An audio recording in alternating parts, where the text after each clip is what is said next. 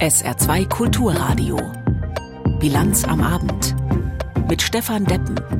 Es ist 17 Uhr und 30 Minuten. Bis 18 Uhr gehen wir heute ausführlich ein auf den Besuch des Bundeswirtschaftsministers im Saarland. Wir beleuchten die Erfolgsaussichten des neuen Bündnisses Sarah Wagenknecht, kurz BSW. Wir berichten über den Spruch des Internationalen Gerichtshofes in Sachen Israel und gegen Ende der Sendung schalten wir noch live ans Saarbrücker Schloss zur Demo gegen rechts. Wir beginnen auch im Saarland. Hoher Besuch hatte sich angekündigt heute. Bundeswirtschaftsminister Robert Habeck war im Saarland zu Gast, zum zweiten Mal innerhalb kürzerer Zeit. Schon im Dezember war er in Völklingen, um zu verkünden, dass der Förderbescheid für den klimafreundlichen Umbau der saarländischen Stahlindustrie bewilligt sei. 2,6 Milliarden Euro die größte Einzelförderung in Deutschland. Heute war er wieder hier. Einmal, um den Förderbescheid zu übergeben, aber auch, um Unternehmen zu besuchen. Unser Reporter Jimmy Boot war dabei und fasst den Tag für uns zusammen. Gegen 9 Uhr morgens traten Bundeswirtschaftsminister Habeck und Ministerpräsidentin Rehlinger in der Staatskanzlei an die Rednerpulte. Mit dabei ein überdimensionierter Scheck, der Vertretern der Stahlholding Saar übergeben wurde. Habeck hatte außerdem noch warme Worte für die Stahlindustrie und ihre Beschäftigten im Gepäck. Eigentlich müsste man erwarten, dass Belegschaften, wenn sich so große Veränderungen ankündigen, vielleicht auf der Bremse stehen oder dagegen votieren und sagen, geh weg, das ist alles zu viel, zu teuer und wir haben Angst um unseren Arbeitsplatz. Lass uns mal weitermachen, was wir die letzten Jahrzehnte gemacht haben. Im Saarland sei das aber anders. Konzern und Belegschaft wollten hier die Transformation, so Habeck. Auf diesen war gerade die Belegschaft in den vergangenen Monaten nicht gut zu sprechen. Zu lange dauerte es ihrer Meinung nach, bis Klarheit über die Förderung herrschte. Jetzt kann der Umbau hin zu einer wasserstoffbasierten Produktion beginnen. Schon 2027 wollen Dillinger und Saarstahl damit ersten Stahl produzieren. Ein sehr ambitioniertes Ziel. Zumal auch noch weitere Bedingungen dafür nötig sind, betont auch Ministerpräsidentin Rehlinger. Dass wir beim Ausbau der erneuerbaren Energien weiter vorankommen müssen hier vor Ort natürlich auch noch an vielen anderen Stellen und dass wir eine Infrastruktur auch brauchen, wo die Energie transportiert werden kann. Nach der Scheckübergabe ging es für Habeck auf kleine Saarland-Tour. Der erste Halt war beim Hersteller von Elektroinstallationsmaterial Hager in Blieskastel. Nicht nur die Großindustrie, auch Mittelständler stehen vor Umwälzungen. Habeck bekräftigte seine Einstellung, dass auch dort von Seiten der Politik Geld investiert werden müsse, um auf dem Weltmarkt bestehen zu können. Wir müssen in kurzer Zeit sehr viel Geld mobilisieren, um im globalen Wettbewerb mitzuhalten. Der globale Wettbewerb ist aber neu. China tritt viel robuster und auch strategisch aggressiver auf als noch vor ein paar Jahren.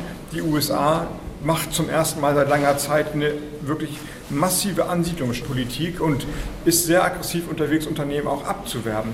Das muss man zur Kenntnis nehmen und natürlich sind die Regeln, nach denen wir im Moment Wirtschafts- und Industriepolitik betreiben, nicht für diese Zeit gemacht worden. Jetzt müssen wir innerhalb der Regeln sehen, wie wir möglichst viel Geld mobilisieren. Aber die Frage, reicht das alles, ist eine berechtigte Frage. Anschließend stand noch ein Besuch bei Kraftblock in Sulzbach an, einer Firma, die Energiespeichersysteme herstellt. Begleitet wurde Habeck bei seinem Besuch im Saarland auch von einem ganz anderen Thema. In Saarbrücken wie auch in Blieskastel warteten protestierende Bauern auf ihn. Sie demonstrieren weiterhin gegen die Kürzung von Subventionen. Ein Gespräch zwischen Habeck und Bauernvertretern fand am Nachmittag aber hinter verschlossenen Türen statt.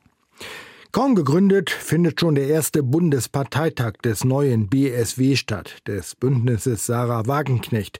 Eine Partei, die inhaltlich zwischen links und rechts changiert und vor allem von der ex-linken Sarah Wagenknecht geprägt wird. Auch saarländische Delegierte fahren zum Parteitag nach Berlin. SR-Reporter Christoph Grabenheinrich. Auf dem Parteitag sollen der Bundesvorstand und die Kandidaten für die Europawahl gewählt werden. Bei beidem dürften die saarländischen Delegierten aber eher keine Rolle spielen, obwohl mit Oskar Lafontaine durchaus politische Prominenz darunter ist. Laut Angaben des BSW soll er aber eine Rede auf dem Parteitag halten. Weitere saarländische Delegierte sind die langjährigen Lafontaine-Vertrauten und ehemaligen Landeschefs der Saarlinken Flackus und Schramm sowie der ehemalige linke Bundestagsabgeordnete Schneider. Die BSW-Landesbeauftragte für das Saarland Schramm erklärt auf SR-Anfrage, nach dem Parteitag werde zeitnah auch ein saarländischer Landesverband gegründet. Es lägen bereits zahlreiche Interessenbekundungen vor. Auch an der Kommunalwahl im Saarland wolle BSW teilnehmen. Nachdem in Dillingen die Stadtratsfraktion der Linken zum BSW gewechselt ist, werde man dort auf jeden Fall antreten. Schramm ist zuversichtlich, dass das aber auch in anderen Kommunen gelingen werde. Morgen also der erste Bundesparteitag des BSW. Das vertiefen wir jetzt mit Professor Uwe Jun, Politikwissenschaftler an der Universität in Trier. Herr Professor Jun, vor wenigen Tagen oder Wochen erst die offizielle Gründung, morgen schon der erste Parteitag. Bis jetzt hat ja das Gründungsprozedere, würde ich mal sagen, am Schnürchen geklappt, oder? Na, man kann erkennen, dass Frau Wagenknecht das äh, lange und gut vorbereitet hat. Ähm, ich denke, das ist jetzt nicht kurzzeitig alles spontan entstanden, sondern von langer Hand vorbereitet gewesen. Äh, und von daher sieht es im Moment äh, ganz gut aus. In der Tat, äh, man sieht, dass hier professionell gearbeitet wird. Ja, äh, Stichwort Sarah Wagenknecht. Ist sie in Anführungszeichen nur der Politstar der Truppe oder ist sie tatsächlich auch die inhaltlich prägende Figur? Nach dem, was wir derzeit erkennen können, müssen wir sagen beides. Ähm, sie ist diejenige, die nach außen wirkt, äh, die nach außen die neue Partei verkörpert, die aber auch gleichzeitig prägend ist, was die inhaltliche Ausgestaltung betrifft. Das Europawahlprogramm, zumindest der Entwurf, liegt ja jetzt vor und da finden wir auch viel Sarah Wagenknecht wieder, insofern, dass wir das aus ihren Reden und Publikationen schon kennen äh, und dass sich da vieles wiederfindet. Was ist denn mit den anderen, die jetzt mit ihr zusammen die Parteispitze bilden? De Masi zum Beispiel hat ja bei der Gründung einige Male verbal durchaus dazwischen gegrätscht oder äh, sie ergänzt. Deutet sich da schon sowas wie ein Gerangel an? Das lässt sich zum jetzigen Zeitpunkt noch nicht äh, klar sagen. Ähm, es wird am Ende sich erst oder wird sich erst in den nächsten Wochen und Monaten jetzt im Wahlkampf dann zeigen, äh, wie uneingeschränkt Frau Wagknecht ihre Führungsrolle wahrnehmen kann. Äh, sie hat sicherlich manche nicht ganz einfache Persönlichkeiten neben sich versammelt, sie hat aber auch neben sich andere, die ihr sehr loyal gegenüberstehen. Äh, und ob sich daraus nun in irgendeiner Weise Kontroversen inhaltlicher Art ergeben, das werden die nächsten Wochen und Monate zeigen. Sie war nun bislang einerseits äh, umstritten, andererseits aber auch die Lichtgestalt der Linken. Sie ist nun von den Linken weg. Heißt das für die Linken umgekehrt auch, sie hinterlässt eine Lücke, die auch Herr Bartsch nicht füllen kann? Was die öffentliche Aufmerksamkeit betrifft, auf jeden Fall. Da war sie die mit Abstand bekannteste Persönlichkeit, die öffentliche Aufmerksamkeit auf sich zog und entsprechend für die Linke nach außen stand. Und niemand in der Partei kann derzeit, was diesen Aspekt betrifft, diese Lücke füllen. Und das ist auch ein Problem für die Linke. Sie hat keine integrierende, nach außen wirkende, starke Persönlichkeit mehr. Da stand noch Gregor Gysi in der Vergangenheit, da standen auch mal Oskar Lafontaine oder Lothar Bisky. Aber eine solche Persönlichkeit fehlt der Partei, die Linke derzeit, zumindest in der Bundespartei. Kommen wir zum Inhalt. Sie haben es eben schon angesprochen. Keine Waffen mehr für die Ukraine, Annäherung an Russland, linke Wirtschafts- und Sozialpolitik, restriktive Einwanderungs- und Migrationspolitik. Ist das eine neue Mischung aus Linkspartei und AfD oder ist das eine Programmatik, die das Links-Rechts-Schema aufbricht? In der Tat ist es ein interessanter Hybrid, äh, der dort von ihr konzeptionalisiert worden ist und äh, damit jetzt auch Partei geworden ist. Ähm, erinnert so ein bisschen an äh, Rassemblement National in Frankreich, die programmatisch gar nicht so weit von ihr entfernt sind. Und vom Saarland aus betrachtet ist es ja durchaus auch nicht unwahrscheinlich, dass man mal über die Grenze geschaut hat.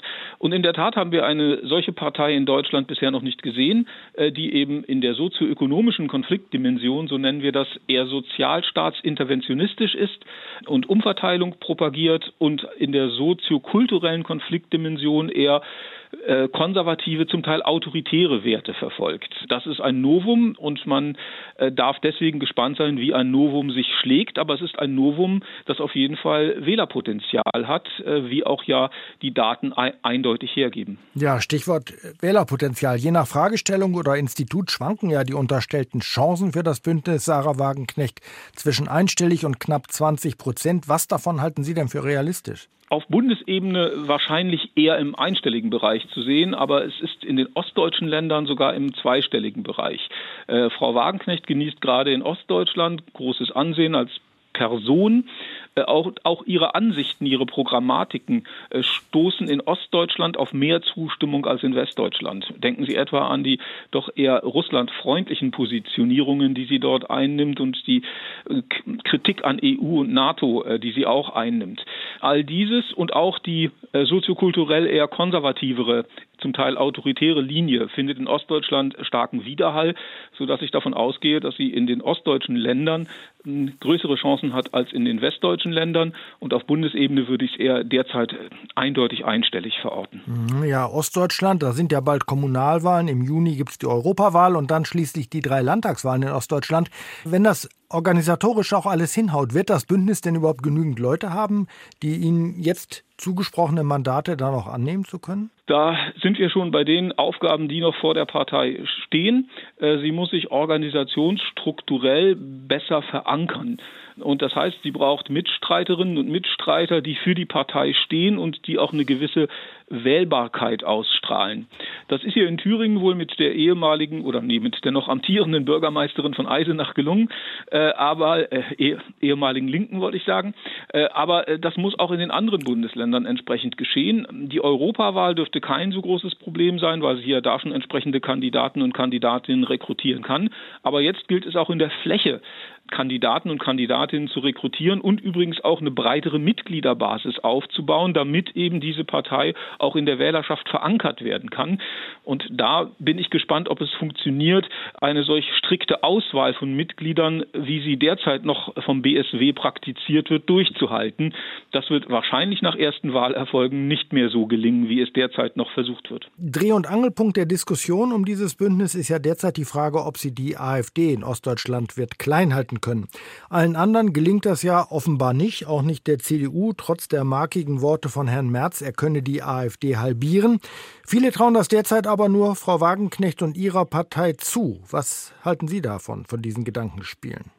Es ist offensichtlich, dass äh, Frau Wagenknecht auf Protestwähler zielt. Diejenigen also, die mit der derzeitigen Politik in Berlin nicht einverstanden sind, sich subjektiv benachteiligt fühlen, unzufrieden sind, ein gewisses Unbehagen empfinden. Denn äh, ihre Hauptkritik gilt ja immer der Ampelkoalition, dort in erster Linie der Partei Die Grünen. Und da versucht sie schon eben als Antipode zu wirken und diese Wählerinnen und Wähler für sich zu gewinnen. Und da sind eben auch viele AfD-Wählerinnen und Wähler unterwegs, die ebenfalls hier ihre, ihren Protest zum Ausdruck bringen wollen. Und insofern hat sie da eine Chance, den einen oder anderen von der AfD zu gewinnen. Professor Uwe Jun, Politikwissenschaftler an der Universität in Trier zum neuen Bündnis BSW. Wir haben das Gespräch kurz vor der Sendung aufgezeichnet. 17 Uhr und 42 Minuten, Zeit für die Nachrichten in der Bilanz und diese Nachrichten hat heute Florian Mayer für uns. Die Deutsche Bahn hat im vergangenen Jahr fast 133 Millionen Euro Entschädigungen an Fahrgäste gezahlt und damit so viel wie noch nie. Nach Angaben eines Unternehmenssprechers gab es 5,6 Millionen Anträge von Kunden. Ursachen für die hohen Entschädigungen waren viele kurzfristige Baustellen, mehrere Wintereinbrüche und insgesamt vier Bahnstreiks. Im aktuellen Tarifkonflikt zwischen Deutscher Bahn und der Lokführergewerkschaft hat Bundesverkehrsminister Wissing die GDL erneut dazu aufgerufen, die Verhandlungen wieder aufzunehmen. Die Gewerkschaft schade der Gesellschaft massiv. Die Argumente von GDL-Chef Wieselski nannte Wissing in der ARD abenteuerlich. Nach der Vorstellung einer Studie zur sexualisierten Gewalt in der evangelischen Kirche bitten die Kirchenkreise im Saarland Betroffene, sich zu melden. Demnach sind der evangelischen Kirche im Saarland derzeit vier Fälle von sexualisierter Gewalt bekannt. Bundesweit geht die Studie von mindestens 2225 Betroffenen aus. Die Verfasser der Studie sprachen jedoch von der Spitze des Eisbergs.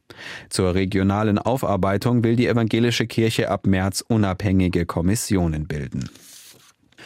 Unfallflucht bei kleineren Blechschäden wird vorerst wohl nicht milder bestraft. Der Deutsche Verkehrsgerichtstag sprach sich dagegen aus, solche Fälle nur noch als Ordnungswidrigkeit einzustufen. Beim Treffen in Goslar befürworteten die Experten aber, die Regeln zu vereinfachen. So sollte es zum Beispiel bei Verkehrsunfällen eine Mindestwartezeit geben. Für kleine Unfälle, etwa auf Parkplätzen, könnte es eine zentrale Meldestelle geben. Dann müssten Beteiligte nicht mehr vor Ort auf die Polizei warten. Tennisprofi Alexander Zverev hat bei den Australian Open in Melbourne das Finale verpasst. Der Hamburger unterlag im Halbfinale dem Russen Daniel Medvedev in fünf Sätzen. Medvedev trifft nun im Finale am Sonntag auf Yannick Sinner aus Italien. Nach Nahost. Südafrika hatte den Internationalen Gerichtshof in Den Haag angerufen, auf dass er Israel anweisen möge, den Militäreinsatz gegen die terroristische Hamas im Gazastreifen zu beenden. Diesem Ansinnen ist der Gerichtshof nicht gefolgt. Und doch hat er ein Urteil gefällt, das Israel missfällt. Die komplizierte Gemengelage fasst Ludger Katzmirzak für uns zusammen. Einen sofortigen Stopp der israelischen Militäroperation in Gaza ordnete das Gericht zwar nicht an, doch das Signal aus Den Haag ist deutlich. Israel tut zu wenig, um eine mögliche Verletzung der Völkermordkonvention zu verhindern. Deshalb forderte die Vorsitzende Richterin John Donoghue die israelische Regierung dazu auf, sofort Maßnahmen zum Schutz der palästinensischen Zivilbevölkerung zu ergreifen. Israel muss gemäß seiner Verpflichtungen gegenüber der Völkermordkonvention alles tun, um die Palästinenser in Gaza vor Taten zu schützen, die auf einen Völkermord abzielen könnten. Diese Taten sind a. das Töten von Mitgliedern der Gruppe, b. den Palästinensern körperliches oder psychisches Leid anzutun, c. die Lebensbedingungen der Gruppe so zu verschlechtern, dass sie teilweise oder ganz vernichtet werden könnte, und d. darf nichts zugelassen werden, was Geburten innerhalb der Bevölkerungsgruppe verhindert. UN-Beobachter hatten wiederholt auf den Mangel an Nahrung, Wasser, Strom und Medizin im Gazastreifen hingewiesen, mit katastrophalen Folgen gerade auch für Schwangere. Israel müsse daher umgehend humanitäre Hilfe zulassen, so das Richtergremium. Außerdem verpflichtet der IGH das Land, mögliche Verbrechen an der palästinensischen Zivilbevölkerung konsequent zu ahnden. Das Gericht kommt zu dem Schluss, dass Israel mit sofortiger Wirkung sicherstellen muss, dass seine Militärs keine Straftaten begehen, die zu einem Völkermord führen können. Im Hinblick auf drastische Zitate von israelischen Politikern, die nach dem Terrorangriff der Hamas mehr oder weniger unverblümt zur Vernichtung des gesamten palästinensischen Volkes aufgerufen hatten, stellte John Donoghue fest, das Gericht ist außerdem der Ansicht, dass Israel die öffentliche Hetze und Aufrufe zum Völkermord unterbinden und bestrafen muss. Die Hamas forderte der IGH dazu auf, alle israelischen Geiseln sofort freizulassen. Der Völkermordkonvention, so die Richter, seien beide Seiten verpflichtet. Israel muss dem obersten Gericht der Vereinten Nationen nun innerhalb eines Monats einen Bericht darüber vorlegen, wie die geforderten Maßnahmen schnellstmöglich umgesetzt werden. Entscheidungen des Internationalen Gerichtshofs sind zwar bindend, die Richter haben aber keine Machtmittel, um diese auch durchzusetzen. Israels Premier Netanyahu hatte bereits vor einer Woche angekündigt, sich nicht an ein Urteil aus Den Haag gebunden zu fühlen. Über die Frage, ob Israel in Gaza tatsächlich einen Völkermord begeht, muss in einem gesonderten Verfahren entschieden werden, und solche Prozesse dauern in Den Haag erfahrungsgemäß mehrere Jahre. Auch wenn das Gericht Israel nicht aufgefordert hat, die Waffen ruhen zu lassen, die Regierung in Südafrika ist mit dem Urteil des UN-Gerichtes zufrieden. Aus Johannesburg berichtet Stefan Überbach. In Südafrika wird die Entscheidung des Gerichtshofs in Den Haag als großer Sieg gefeiert. Das Land habe sich von Vorbehalten des Westens nicht von seinem Weg abbringen lassen und mit seiner Klage einen wichtigen Erfolg für die Menschenrechte sowie die internationale Werteordnung errungen, heißt es in zahlreichen Kommentaren. Dass die Richter anders als von Südafrika verlangt keine sofortige Waffenruhe angeordnet haben, stößt allerdings auf Kritik. Die Regierung in Pretoria fühlt sich dennoch in ihrem Kurs bestätigt. Man habe nicht länger untätig dabei zusehen können, wie unschuldige Menschen getötet und verletzt würden. Ziel sei es, das Leben von Zivilisten zu retten und die Versorgung der palästinensischen Bevölkerung zu gewährleisten. Staatspräsident Ramaphosa sagte, Südafrika stehe immer auf der Seite der Freiheit und der Gerechtigkeit. Dazu sei das Land angesichts seiner Geschichte verpflichtet. Jetzt müsse es im Nahen Osten so schnell wie möglich eine Feuerpause geben sowie neue Verhandlungen über eine Zwei-Staaten-Lösung, damit Israel und Palästina als unabhängige Nationen selbstbestimmt Seite an Seite leben könnten. Das Außenministerium nennt den Den Haager Richterspruch einen bedeutenden Schritt hin zur Freiheit der Palästinenser. Südafrikas Botschaft an die Menschen in Palästina laute, gebt niemals die Hoffnung auf. Südafrika fühlt sich den Palästinensern schon seit Jahrzehnten eng verbunden und sieht Parallelen zum eigenen Freiheitskampf gegen die Unterdrückung durch die Weißen während der Zeit der Apartheid. Nach Frankreich. Das Land ist aufgewühlt durch die Bauernproteste, die heute auch im Großraum Paris für zahlreiche Beeinträchtigungen im öffentlichen Leben geführt haben. und durch die politische Diskussion um das Einwanderungsgesetz. Dafür hatte es nur mit weitreichenden Zugeständnissen an die politische Rechte überhaupt eine Mehrheit gegeben. Und gestern Abend hatte der französische Verfassungsrat mehr als ein Drittel der rund 90 Artikel dieses Gesetzes zurückgewiesen. Zu den Reaktionen heute in Paris SR-Korrespondentin Caroline Düller. Les Sages, die Weisen. So werden die Mitglieder des Verfassungsrates genannt. Und eigentlich halten sie sich raus aus Debatten über ihre Entscheidungen. Die jüngste Diskussion wurde Laurent Fabius dann aber wohl doch zu bunt. Le Conseil est là, non pas pour rendre des services politiques, mais pour rendre une décision juridique. Das Gericht verteile keine politischen Gefälligkeiten, sondern treffe juristische Entscheidungen, sagte der Präsident des Verfassungsrates bei France Inter. Das Gericht hatte gestern weite Teile des umstrittenen Einwanderungsgesetzes zurückgewiesen. Getroffen hat es vor allem die Verschärfungen, die die politische Rechte in den Text hineinverhandelt hatte und die nun nicht mehr Teil davon sind. Innenminister Gérald Darmanin zeigte sich am Abend zufrieden. Le Conseil constitutionnel a validé l'intégralité des articles proposés par le gouvernement. Der Verfassungsrat hat alle Maßnahmen des Gesetzes gebilligt, die die Regierung eingebracht hatte. Noch nie hatte Frankreich ein so strenges Gesetz, um gegen straffällige Ausländer vorzugehen. Ab jetzt ist Schluss mit dem Schutz für diejenigen, die vor langer Zeit angekommen sind und Straftaten begehen. Gleichzeitig hatte die Regierung noch nie so viele Möglichkeiten, um Menschen zu integrieren. Ein Beispiel, wer einen Aufenthaltstitel haben möchte, muss künftig Sprachkenntnisse nachweisen können.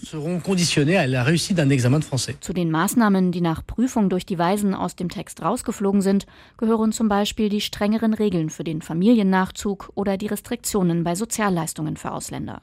Präsident Macron und die Regierung hatten die Verschärfungen ihres ursprünglichen Entwurfs akzeptiert, als notwendige Zugeständnisse vor allem an die konservativen Les Républicains, um sich deren Zustimmung für den Text zu sichern.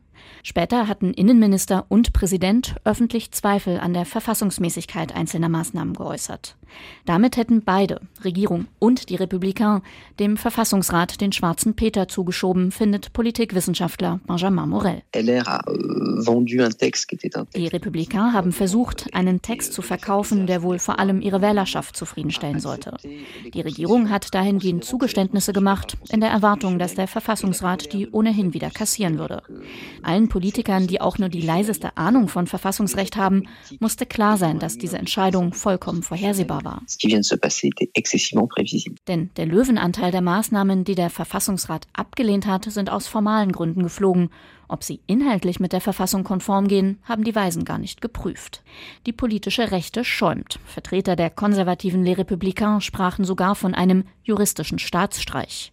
Bei Bruno Retailleau klingt das ein bisschen gemäßigter. Er ist der Chef der Républicains im Senat. Je pense que ultimement Letzten Endes lässt uns diese Entscheidung machtlos zurück. Der Verfassungsrat verbietet uns als Gesetzgeber, starke Maßnahmen zu verabschieden, um die Einwanderung zu kontrollieren. Ich denke, wir müssen die Verfassung ändern, um in diesen Fragen dem Volk eine Stimme zu geben. Man kann die Episode als gelungenen Coup für Präsident Macron und die Regierung betrachten. Dieses Vorgehen könnte Spuren hinterlassen, glaubt Politikwissenschaftler Benjamin Morel. Wir sehen jetzt Angriffe auf das Gericht, die aus meiner Sicht grundlos sind. Denn es geht dabei nicht um den Inhalt der Entscheidung. Aus meiner Sicht greift diese Debatte im Kern den Rechtsstaat an. Und das ist tatsächlich etwas beunruhigend. Recherchen des saarländischen Rundfunks hatten Verbindungen des AfD-Landesvorsitzenden Becker ins rechtsextreme Milieu ans Tageslicht gebracht. Daraufhin hat die Staatsanwaltschaft nun Vorermittlungen eingeleitet. Eine strafrechtliche Bewertung einzelner Äußerungen von Becker, die sei aber noch nicht möglich, so ein Sprecher auf Anfrage. SR-Reporter Niklas Resch. Der Saar-AfD-Chef und Landtagsabgeordnete Becker hat in rechtsextremen Medien unter anderem gegen Homosexuelle gehetzt und Ausländer pauschal als irre bezeichnet. Ob diese und andere Äußerungen strafbar sind, würde jetzt geprüft, so die Saarbrücker Staatsanwaltschaft. Zuvor hatte schon der Präsident des saarländischen Verfassungsgerichtshofs Rixecker Beckers Aussagen als Gefahr für eine demokratische und freiheitliche Ordnung gewertet. Die SPD-Fraktion im Landtag betonte, die Recherchen zeigten, wie gut Becker in der rechtsextremen Szene vernetzt sei und dass er völkisches Gedankengut vertrete. Das müsse jedem im Saarland klar sein. Die CDU-Fraktion sprach von besorgniserregenden Vorwürfen. Der Landtag solle sich im Verfassungsausschuss mit dem Thema beschäftigen. Die AfD-Fraktion warf dem SR Manipulation vor. Es werde versucht, so wörtlich, mit absichtlicher Missinterpretation zu skandalisieren und die AfD vermeintlich in die verfassungsfeindliche Ecke zu drängen. Becker selbst hatte auf SR-Anfragen nicht geantwortet.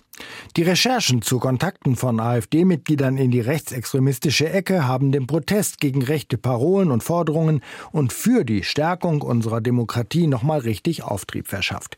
Dieses Engagement vieler Bürgerinnen und Bürger hat Bundespräsident Steinmeier heute noch einmal ausdrücklich begrüßt. Ich freue mich darüber und bin dankbar, dass äh, die demokratische Mitte unserer Gesellschaft äh, aufgewacht ist, sich öffentlich äußert, deutlich macht, dass äh, nicht die lautstarken Verächter von der Demokratie in der Mehrheit sind, sondern die meisten Menschen in unserem Lande in Demokratie, in Freiheit, in Rechtsstaat weiterhin leben wollen und bereit sind, auch dafür öffentlich einzutreten. Das ist gut. Aufstehen gegen rechts, das haben am vergangenen Wochenende allein in Saarbrücken über 10.000 Menschen getan. Und auch für heute haben zahlreiche Organisationen zum Protest gegen die AfD aufgerufen. Und nicht nur wegen der schon genannten Recherche. Am Saarbrücker Landwehrplatz steht unsere Reporterin Denise Friemann. Also hier am Landwehrplatz in Saarbrücken sah es vorhin doch noch relativ leer aus, aber man hört es jetzt schon im Hintergrund. Es sind doch einige Leute zu der Demo mit dem Titel gegen die AfD an jedem Tag gekommen. Die Polizei geht aktuell von 2000 Menschen aus, die hier in Saarbrücken demonstrieren. Und heute geht es nicht nur generell gegen Rechts und gegen Rechtsextreme, sondern der Anlass ist auch ein sogenannter Bürgerdialog, den die AfD heute im Saarbrücker Schloss veranstalten will. Da ist unter anderem der Bundestagsabgeordnete Christian Wirth mit dabei. Und das haben eben die Organisationen, die heute dazu aufgerufen haben, nochmal zum Anlass genommen zu demonstrieren. Unter anderem sind die Jugendorganisationen der SPD, Linken und Grünen dabei. Die Jugendorganisationen der FDP und der CDU, ähm, die haben sich heute heute nicht dazu gesellt, aber zum Beispiel andere wie Greenpeace und Fridays for Future. Also insgesamt doch ein relativ breites Bündnis. Ähm, geplant ist es jetzt, dass wir bis Viertel nach sechs hier noch bei der Demo stehen werden. Dann wird die Demo weiterziehen in Richtung Saarbrücker Schloss, wo dann eben dieser Bürgerdialog stattfinden wird. Und auch dort wird es nochmal eine Kundgebung geben, dann noch mit Musik und so weiter. Und da hat sich die Polizei darauf vorbereitet, auch wenn es jetzt gerade noch sehr friedlich ist auf der Demo, dass es dann schon zu Auseinandersetzungen kommen könnte. Denn da treffen ja dann mutmaßlich AfD-Anhänger und AfD-Anhängerinnen oder Sympathisantinnen und Sympathisanten auf Gegendemonstranten dann zusammen. Und deshalb hat sie vorab schon mal das VHS-Zentrum und den Schlossgarten abgesperrt, damit es eben nicht zur Eskalation kommt. Sie warnt aber auch davor, dass es in der Innenstadt natürlich zu Verkehrsbehinderungen kommen könnte, wenn die äh, Menge sich dann hier in Bewegung setzt, gegen Viertel nach sechs dann zum Saarbrücker Schloss. Ja, soweit ist die Stimmung hier ganz friedlich. Wir hören den Reden zu, die gehen natürlich viel um Vielfalt, um Demokratie schützen, viel gegen die AfD. Die Leute hier sind der Meinung, dass die AfD eine rechte Partei sei und möchten eben dagegen demonstrieren und ihre Wut hier zum Ausdruck bringen. Denise Friemann live aus der Saarbrücker Innenstadt für die Bilanz am Abend. Dankeschön. Sport gibt's auch bei uns in der Bilanz heute. Bei der Handball-Europameisterschaft spielt die deutsche Nationalmannschaft am Abend gegen Topfavorit Dänemark. Thorsten vom Wege. Alle reden von der Schwere der Aufgabe, was zweifellos stimmt. Da ist es gut, dass auch die Dänen wissen, im Schongang wird das nichts gegen den Gastgeber. Rechtsaußen Hans Lindberg, stolze 42 Jahre alt und einziger Däne, der zum dritten Mal Handball-Europameister werden könnte, merkt nämlich an. Das ist ja ein Halbfinale. Halbfinalen sind immer oft, egal wer, wer spielt. Und die Deutschen werden natürlich alles versuchen, wenngleich die meisten Daten und Fakten für die Skandinavier sprechen. Die sind zuletzt dreimal in Folge Weltmeister geworden, gewannen Olympiagold 2016 in Rio und Silber in Tokio. Und Europameister waren sie auch schon liegt allerdings eine Weile zurück. 2008 und 2012 stand man ganz oben. Wichtig wird für die DAB-Auswahl sein, Dänisch Dynamite nicht zur Explosion kommen zu lassen oder wie es Bundestrainer Alfred Gislason formuliert. Wir freuen einfach uns riesig darauf, hier Halbfinale gegen Dänemark zu sein, werden dieses Spiel genießen und alles da geben, um die Dänen zu ärgern. Und sich selbst ein kleines Denkmal zu setzen, denn ein Endspiel bei einem großen internationalen Turnier im eigenen Land, das erlebst du als Sportler nur einmal im Leben. Spannung ist also garantiert. Wir werden dann an am Abend spät wissen, wie es ausgegangen ist. Wir schauen noch aufs Wetter. Der Regen hat ja schon nachgelassen bzw. aufgehört. Die Nacht bleibt auch überwiegend trocken. Die Temperaturen gingen auf 0 bis minus 4 Grad zurück. Es gibt also wieder Nachtfrost. Morgen wechseln sich dann voraussichtlich Sonne und Wolken ab. Es bleibt trocken, aber auch kühler als heute. Die Temperaturen steigen nur auf 4 bis 7 Grad. Und so oder so ähnlich soll es auch am Sonntag bleiben. Überwiegend sonnig und einstellige Temperaturen. Das war sie, unsere Bilanz am Abend mit Stefan Deppen im Studio. Ihnen einen schönen Abend und ein schönes Wochenende.